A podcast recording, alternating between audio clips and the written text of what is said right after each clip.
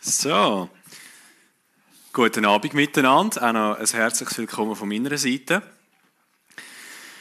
Ich bin heute äh, den ganzen Tag irgendwie echt nervös auf den Input.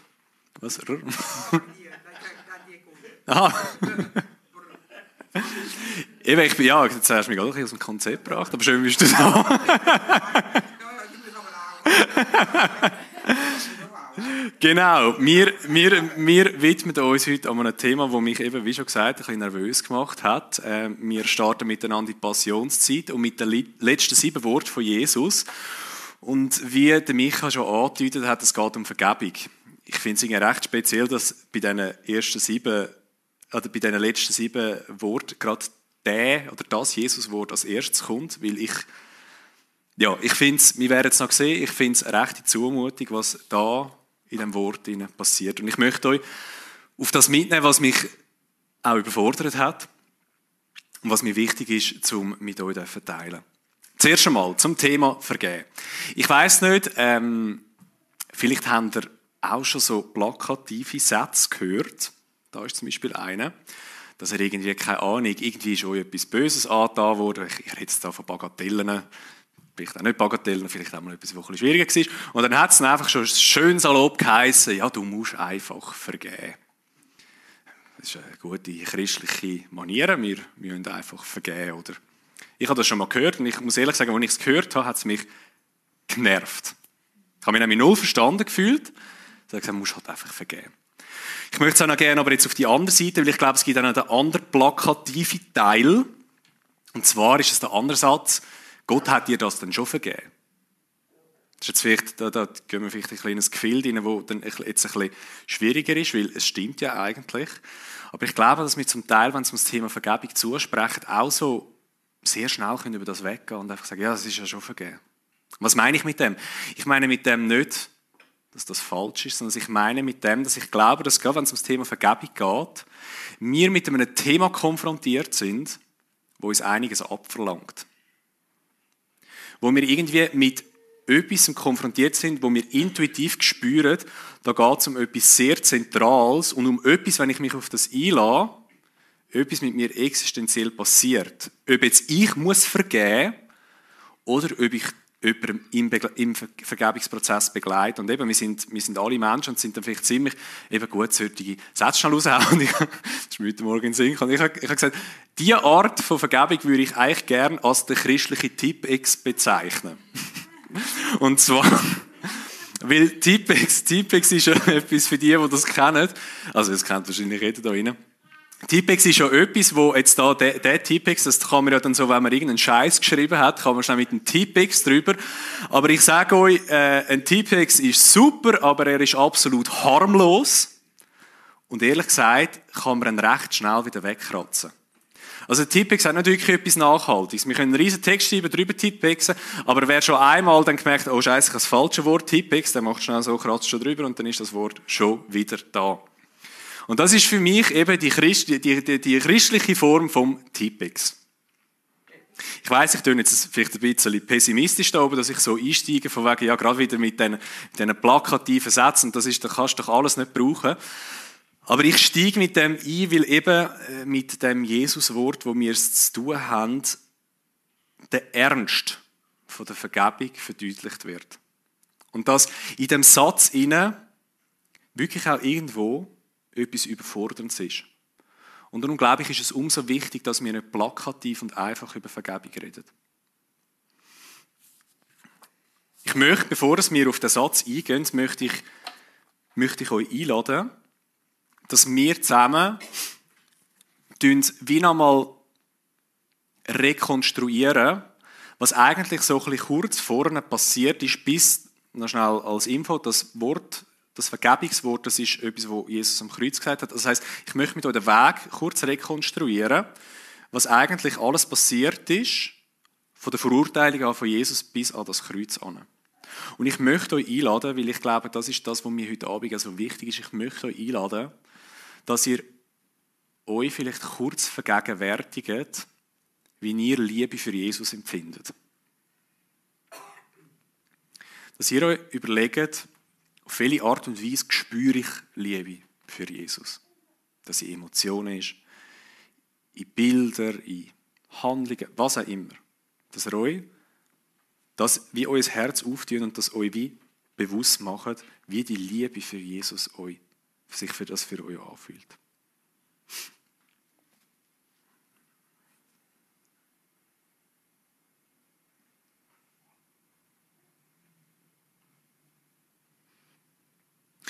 Für mich selber kann ich meine Liebe für Jesus manchmal kaum in Wort fassen. Ich selber liebe Jesus wirklich sehr fest. Auch wenn ich weiß, dass ich muss mich eigentlich in dem Satz gerade wieder korrigieren, weil ich weiß, dass meine Liebe nichts im Gegensatz zu dem ist, was er für mich an Liebe hat. Aber für meinen Teil, mit meinem äh, fragmentarischen Michael sein, kann ich wirklich sagen, ich liebe den Jesus sehr fest. Und ich liebe ihn so fest, dass ich mir manchmal wünschte, dass er könnte da sein, zum Anlangen, zum Miteinander reden. Und jetzt ist der Jesus, drei Jahre gewirkt hat, das Reich von Gott nachgebracht hat, Menschen geheilt hat, ist verurteilt worden, eigentlich für nichts. Und er ist eben Pontius Pilatus etc., all die Verurteilungen. Und dann, wo nachher festgestanden ist, dass der, der, der, der Barabbas freigelassen wird und Jesus verurteilt wird, hat ja eigentlich die ganze, das ganze, ähm, das ganze Geiseln von Jesus eigentlich, dass das Folter hat nachher angefangen. Und das ist so krass, dass, wo die Verurteilung angefangen hat, haben sie Jesus nackt ausgezogen, haben ihm ein rotes Gewand angelegt, haben ihm ein Rohr in die Hand hineingedrückt und haben sich angefangen, lustig über ihn zu machen. Ja, da, der Sohn von Gott und so. Sich lustig gemacht. Sie haben ihn angefangen anspucken. Sie haben das Rohr genommen, haben es aus der Hand gerissen, haben ihm auf den Kopf geschlagen. Also, es, das ist, nur schon das, es ist tief entwürdigend. Tief entwürdigend. Aufs Haupt schlagen. Das Haupt, das ist etwas so, der Kopf ist so etwas Verletzliches. Und dort schlagen sie mit dem Rohr drauf. Was machen sie nachher? Sie ziehen das Gewand wieder ab und legen ihm wieder die neuen Kleider an. Nur schon dort merkt man, es ist total unnötig. Es ist total unnötig, es ist einfach nur zum Entwürdigen. Sie haben ihn gefoltert, sie haben ihn gegeißelt. Dann hat er das Kreuz an den Berg auftragen. Und sie haben das Kreuz, sie haben ihn, sie haben ihn ähm, gekreuzigt, haben das Kreuz aufgestellt und dort ist er gehangen. Das war recht lang nachher. Und jetzt stelle ich mir das vor, der Jesus, und ich kann das eben, ich kann es ja gar nicht ganz nachvollziehen, aber der Jesus, den ich liebe, wird so entwürdigt. Und sieht es auch als seine Aufgabe, dass er den Weg geht. Und er hängt an dem Kreuz, blühtet, kann kaum schnaufen von, von dieser Kreuzigungsposition. Ich kann mir nicht vorstellen, was er für Schmerzen, für Qualen, was für Ängste er ausgehalten hat dort oben. Und jetzt äh, sagt unser geliebter Jesus, währenddem, dass sich alle lustig machen über ihn, noch am Kreuz, ihm sagen, ja komm, rette dich doch selber. Die anderen können heilen und retten, aber dich selber kannst du nicht retten, komm doch oben runter. Dort sagt Jesus, Vater, vergib ihnen, denn sie wissen nicht, was sie tun.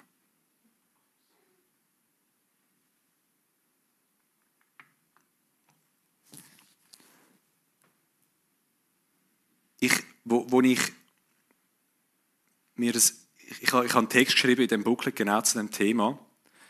Da bin ich in der Gebetszeit gewesen, wo mich Gott vor das Kreuz geführt hat und wo ich, das, wo ich den Satz gelesen habe, mir ist, eigentlich, eigentlich ist mir fast schlecht geworden.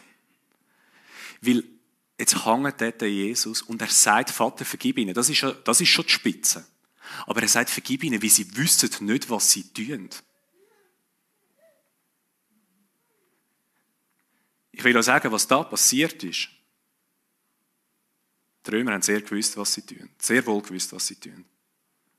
Die Kreuzigung ist sehr durchdacht. Der Markus ist dort absolut Profi, um, um das mal nachher genauer erklären. Vielleicht sagt er sogar mal etwas, oder können wir mal fragen. Das ist nicht einfach gewesen, wir schauen mal. Sondern das ist durchdacht Bis ins Letzte, bis ins Kleinste dort haben die gewusst, was sie tun. Und Jesus sagt, Vater, vergib nicht. denn sie wissen, was sie tun. Wir müssen nicht viel mehr heißen. Vater, vergib ihnen. Wenigstens so, wie sie wissen, was sie tun. Wie sie wissen, was sie tun. Und jetzt habe ich mich, und das ist mir noch nie passiert bei dem Satz, aber jetzt habe ich mich plötzlich, das ist jetzt nicht Blasphemie, was ich sage, also ich hoffe, es kommt so an, ich habe mich in die Situation von Gott versetzt. In die Situation vom Vater. Und, mich, und ich bin noch nicht Vater. Ich kann es nicht mal im geringsten nachvollziehen, was es bedeutet, Vater zu sein. Aber nur schon, wenn ich mich denke, stelle ich, mich vor, stelle ich mir vor, dass mein geliebter Sohn an dem Kreuz hängt und zu mir sagt, Vater, vergib ihnen, weil sie wissen nicht, was sie tun. Wisst ihr, was in mir aufgekommen ist? Und ich will das nicht, das nicht zurückhalten. Ich habe mir das gedacht, ihr Arschlöcher, ich will euch wegraffen. Sorry, dass ich es jetzt so sage. Aber das ist genau das, was bei mir ausgelöst hat. Nicht, ah ja. Also ich bin jenseits weg von eben irgendeinem plakativen, ja sicher, vergeben wir doch, oder? Nein, ich habe genau das gedacht über die Menschen, wo ich aber genau weiß, dass ich genauso vor dem Kreuz stehe und es genauso nötig habe. Und ich eigentlich in dem Moment ihnen gar nichts verstehe. Aber das ist genau der Impuls in mir, dass ich denke, ihr Arschlöcher, ich will ja gar nichts vergeben. Ich würde euch am liebsten wegraffen.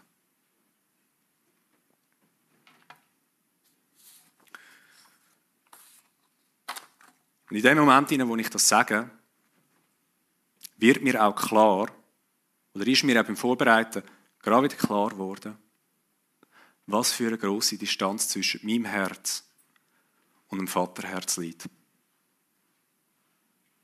Dass das Vaterherz sich wirklich wesentlich von dem unterscheidet, was ich an Liebe kann verstehen und was ich an Liebe kann definieren kann. Und jetzt möchte ich eigentlich, weil ich merke, ich kann rein zum Thema Vergebungsprozess, kann ich rein aus meinem Leben, aus meinem Wissen, aus meiner Erfahrung nicht genug sagen, dass ich dem überhaupt ein bisschen gerecht werde. Und darum möchte ich jetzt etwas machen. Ich, eigentlich müsste ich jetzt so dastehen für die ganze Predigt, aber das mache ich nicht, weil das wäre ein bisschen komisch. Was ich aber möchte machen, ich möchte, dass wir jetzt als Kreuz schauen. Und dass wir bettend betrachten, und das versuche ich jetzt. Ich versuche, das, was ich vorbereitet habe, bettend betrachten, was mir da an dem Vaterherz entgegenkommt. Weil ich glaube, dass an dem Kreuz jegliche Form von so einer rigorosen Vergeltungslehre, die Vergeltungslehre ist so, dass eben da, da, da ist, hat Menschen Schuld auf sich geladen und Gott ist richtig hässig und jetzt muss er einfach einen umbringen dafür und darum schickt er seinen Sohn. Ich glaube, dass am Kreuz jegliche Form von so einer rigorosen Vergeltungstheologie zerbricht. Und ich glaube aber auch, dass jegliche billige Verharmlosung von dem christlichen Tippex ebenso zerbricht. Beides verhebt nicht. Mir kommt etwas viel, viel Tiefes entgegen. Und mir ist das Bild in den Sinn gekommen. Das Bild habe ich gefüttert ähm, äh, vorletztes Jahr in Verona, in einer Kirche. Es ganz ein alt, also ist eine grosse Kirche, es hat eine Kapelle in dieser Kirche drin, die noch älter war als die Kirche selber. Und das Bild hat mich mega krass berührt. Weil wir sehen nämlich da, wie Gott das Kreuz trägt. Also wenn ich an das Kreuz schaue, verbunden mit dem wirklich krassen Satz, Vater, vergib ihnen, wie sie wissen nicht, was sie tun, kommt mir etwas von dem Bild entgegen. Von einem Gott, wo in dem Moment ihnen nicht fern ist, sondern wo in dem Moment ihnen das Kreuz von Jesus mitträgt. Er trägt es mit. Und dann ist mir noch ein zweites Bild in den Sinn gekommen. Und zwar etwas, wo der Markus hat das Bild auch schon mal gezeigt.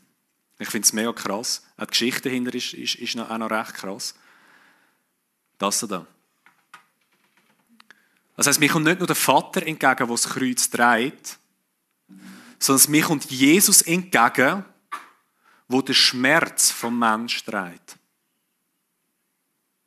Und wenn wir das einmal nachvollziehen, wenn wir, wenn, wir, wenn wir die zwei Bilder miteinander verbinden, weil ich glaube, die haben einen tiefen Zusammenhang. Die Bilder, die haben, die sind wie so eng wie die Beziehung zwischen dem Vater und dem Sohn ist, so eng hängen die Bilder zusammen. Und zwar, dass Gott, also der Vater und der Sohn, wo in sich Beziehung sind und eigentlich auch nicht noch mega brauchen, dass jetzt noch irgendwie sonst noch jemand in die Beziehung hineinspringt. Sie sind in sich genug an Beziehung. Dass sie so eng sind, dass das, was das Leiden von Jesus ist, auch das, wo Gott trägt. Und jetzt geht es so weit, dass Jesus aus dieser Beziehung heraus, mit Gott, aus dieser göttlichen Beziehung, selber Mensch wird. Und eigentlich zum Mensch wird. Und so das Leiden vom Mensch auf sich nimmt. Also es ist eine tief innige Beziehung, dass eigentlich Gott höchstpersönlich so eng mit dem Mensch zusammenkommt, dass das, was wir am Kreuz sehen, wo Jesus beutelt wird, wo wirklich Schuld passiert. Und eben, ich, ich, das ist nicht einfach eine Schuld im Sinne von, ja, du bist ein bisschen verletzt und hast ein zurückgegeben, sondern da kommt uns etwas Böses entgegen, wirklich etwas Zerstörerisches, wo eine massive Schuld entsteht, dass Gott das wirklich auf sich nimmt. Und dass er es erträgt. Und dass es Gott alles kostet. Alles. Sein Sohn. Wo sich eben an dem Kreuz das unergründliche Herz von Gott, wirklich für mich unergründlich, das unergründliche Herz von Gott offenbart, dass er selber zutiefst ums Herz vom Menschen weiß. Und wo ich glaube, dass dort, wo schon bei Adam und Eva etwas nicht ganz so funktioniert hat, wie es hätte sollen, Gott dort schon das Kreuz gesehen hat. Gott dort schon den Schmerz von seinem Sohn gesehen hat und Ja gesagt hat, dass das der Weg ist. Es ist das Herz von Gott, wo eben, und das ist etwas, wo ich, ich kann das nicht formulieren und ich kann es auch nicht ganz nachvollziehen, aber ich glaube einfach, dass es wahr ist, dass Gott die Schuld vom Menschen sieht und so voller Liebe ist, dass er noch kann sagen wie sie wissen nicht, was sie tun, weil ein Mensch ist in das Unwissen hinein verstrickt. Das ist, glaube ich, einfach eine Realität. Wir erleben es immer wieder. So oft wissen wir, was wir tun, und dann so oft wissen wir auch nicht, was wir tun. Und das ist so ineinander verschlungen und an dem Punkt einfach parat ist zum Vergehen. Weil er sagt, Dings, der, der Augustinus, also man schreibt es Augustinus zu, dass er es gesagt dass er hat gesagt, die Definition von Liebe ist, ich will, dass du bist. Ich will, dass du kannst sein. Und das Kreuz ist für mich ein tiefer Ausdruck von dem, dass wirklich etwas verloren gegangen ist. Und dass Jesus parat ist, die Scham, wo uns Menschen auch so ausmacht, die Angst, den Schmerz auf sich zu nehmen und es kann überwinden, wie auch immer das genau dann am Schluss funktioniert. Ich weiß es nicht, aber ich glaube, dass es zutiefst wahr ist und dass es mich unglaublich berührt und dass ich eben plötzlich vor dem Kreuz stehe und in das Kreuzesgeschehen hineingenommen wird. Eingeladen wird, vor das Kreuz stehen und nicht von außen und sagen, ja, schau die und bla bla bla. Und weißt, eigentlich sollte es so hinweggerafft werden. Nein, dass ich selber vor das Kreuz gerufen wird. Und was bedeutet das für uns? Ich möchte das gerne noch in drei Punkte zusammenfassen. Ich glaube, es hilft manchmal noch, wenn wir es wie auch noch, noch, mal, noch, noch mal uns vergegenwärtigen Ich glaube, das bedeutet für uns, dass Jesus der Erlöser ist. Und wie meine ich das? Ich meine das so, dass wenn ich an das Kreuz schaue und sehe, dass der Jesus hat können sprechen, Vater, vergib ihnen, wie sie wissen nicht, was sie tun, dass ich in meinem Leben 0,0% der Erlöser wird sein. Weil mein Herz nicht an dem Punkt ist, dass ich überhaupt das vermöchte tragen. Also ist er der Erlöser. Und das ist unglaublich befreiend. Weil wir nämlich jetzt plötzlich miteinander das Kreuz schauen und nicht mehr das Gefühl haben, wir müssen der gleich sein. Nein, Jesus ist unser Erlöser.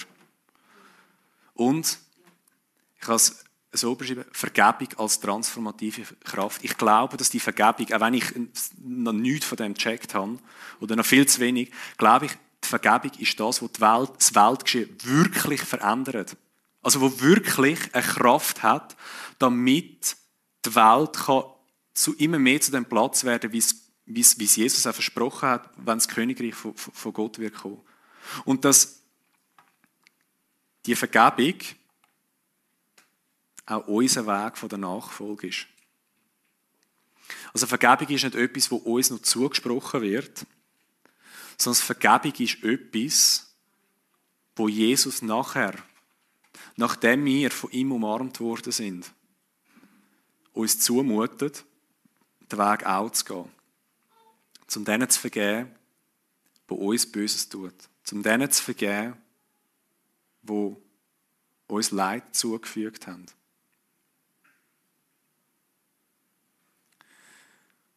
Und zum letzten Punkt, oder besser gesagt, da müssen wir eben, nein, jetzt, jetzt das sage ich nachher, um jetzt nochmal zu korrigieren mit dem durchgestrichenen Nicht. Ja, wir müssen stehen lassen. Vater, vergib ihnen, wie sie wissen nicht, was sie tun.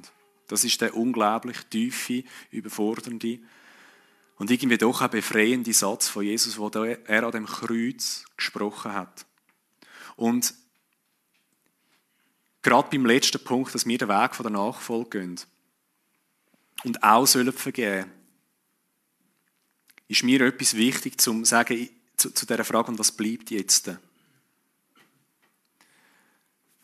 Ich kann mir nicht vorstellen, was es bedeutet, wenn man zutiefst verletzt worden ist. So tief, dass man nicht mehr weiß, wo an mit seinem Schmerz. Und ich kann mir auch nur annähernd vorstellen, was es bedeutet, wenn dann Jesus einem zumutet zum Vergehen.